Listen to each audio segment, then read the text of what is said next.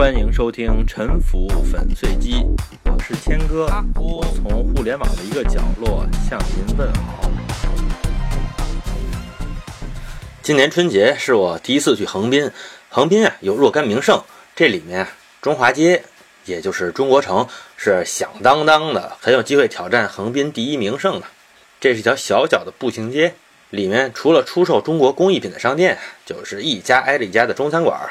正好中国新年刚过，街上有浓郁的节日气氛，看招牌鲜明喜人啊！我估计，即便是平时呢，气氛也不会逊色。这里的店家呀，以华人为主，但是呢，逛街的人呢，是以日本人为主，有老有少，非常热闹，就如同庙会一样，人多不逊于迪士尼乐园呀。看起来呢，中华街是日本人中很热门的游览项目。从东京的新宿有电车直达这里。坐慢车过来呢，也才一个小时。对于那些没出过门的日本人，或者怕出远门的日本人来说呢，来这儿呢就能感受一下异国的气息，吃到他们所认为的中华料理啊，就当是去过中国了。既轻松愉快，省时间呢，也不必承担真的在异国的紧张感和语言不通的不便呀，不亦乐乎。这条街里，四川饭店、湖南酒楼、广州饭店、北京酒楼、上海饭店、西安酒楼、香港饭店、江苏酒楼。琳琅满目啊！不过您走到门前看看，发现呢菜单都差不多。也许啊各家的菜有少许的出入，但是呢我粗看之下呢确实没发现什么差别。家家呢都有主打菜，基本上就那么几个吧：北京烤鸭、麻婆豆腐、海鲜锅巴，还有一个比较惊人的，就是没有买卖就没有杀害的鱼翅啊！家家都有鱼翅，在咱们中国呢很少有人吃鱼翅。但是横滨的中华街的中餐馆呢，哎，家家都有鱼翅，给人一个印象，好像呢，中餐的主菜就是鱼翅。中餐有很多种啊，如果说粤菜，确实呢还是很重视鱼翅的。粤菜在日本起步比较早，在中国改革开放之前呢，在横滨华埠，香港人占比很高。在西方国家吃这个是要承担社会压力的，在日本呢，这方面虽然略微宽松。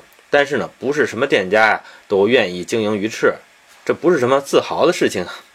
不管怎么说呢，鱼翅啊是一个猎奇的菜，日本人里面当然也有想猎奇的，但是呢，他们只想吃，这样呢就只需要承担有限的责任，而做鱼翅的责任呢就推卸给了华人商家。华人商家呢，当然也是自愿高高兴兴地承担了这个任务，这样呢就形成了一个很奇特的社会分工啊。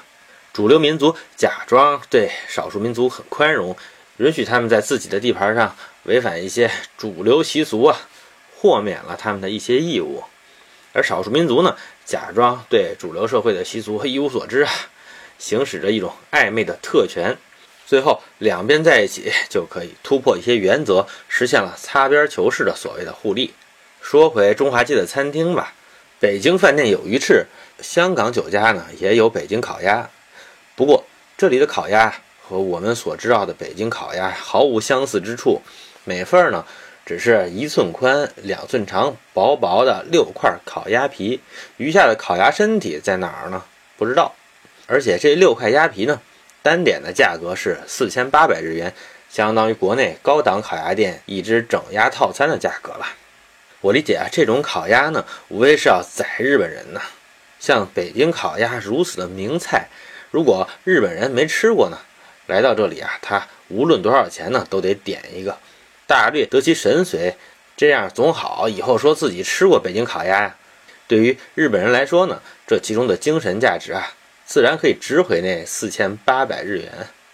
而且有了昂贵的烤鸭，就显得那些有烤鸭的自助餐呢，就更加的超值。这边呢，家家都有自助餐，对于没怎么吃过中餐的日本人啊。让他们点菜呢，可能有点困难。自助餐呢，可以每样尝一点，就算中餐启蒙吧。吃了顺口呢，下次还会回来吃。而且呢，日本人一般比较节制，吃自助啊，适可而止，一般也不会浪费。自助的价格啊，一个人大概是三千日元左右，核算人民币不到两百吧。这个不贵呢，也不便宜。这个价格呀，和在日本吃点简单的意大利菜差不多。比吃五道菜的西式大餐呢，还是要便宜一点。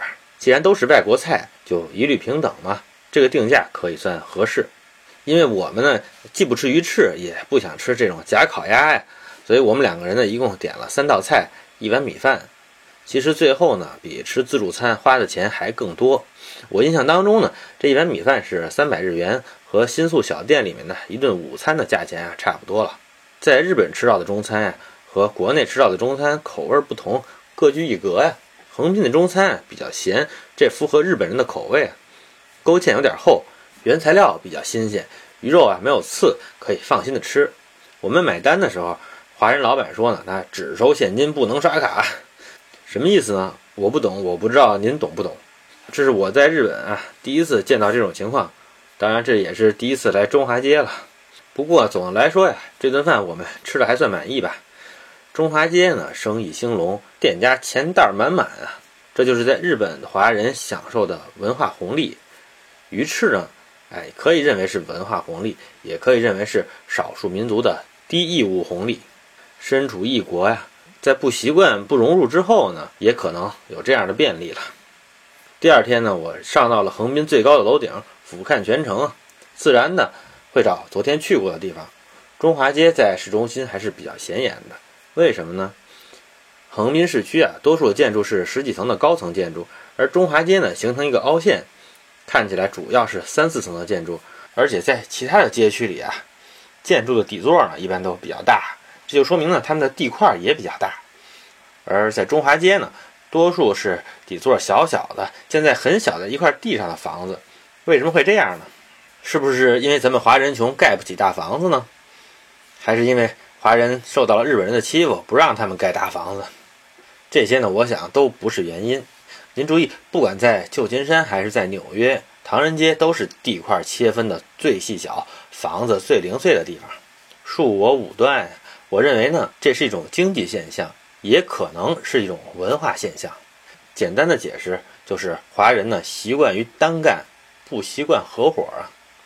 在动物的世界里，有狐狸、猫这种单独出没不组队的动物，也有蚂蚁、蜜蜂这种啊非要成群结队的行动不可的动物。如果说德国人、北欧人他们组织性很强，更加类似蚂蚁、蜜蜂呢，那华人啊似乎就更接近于狐狸和猫。他们呢更倾向于单干，不愿意和别人组织在一起做一件事儿。您看，如果你想把房子盖高，是需要左邻右舍同意的，需要得到社区的批准。只要大家有所协调，就可以互相认可，一起呢把这个房子盖得更高。甚至于呢，只要大家愿意，可以把各自小块的土地啊整合成大块的土地，盖出效率更高、价值更高的大楼。这就是横滨其他社区发生的情况。而在中华街里呢？是不是大家宁可自己不盖高楼，也不愿意让邻居盖得更高呢？如果你让大家合伙呢，就更不可能了。因为一旦合伙的人多了呢，就变成了公司制的，管理呢就要更透明。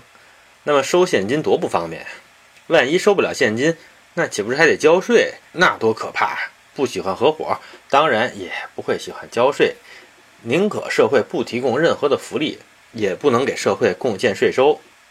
这种不喜欢合作的传统，难道是华人的基因决定的吗？恐怕也不是，因为啊，在他们的传统生活之中呢，在两千年的专制帝王的统治之下，他们也没有享受过任何的福利。既然没有福利，也最好就没有贡献，除非你拿着刀来逼他们。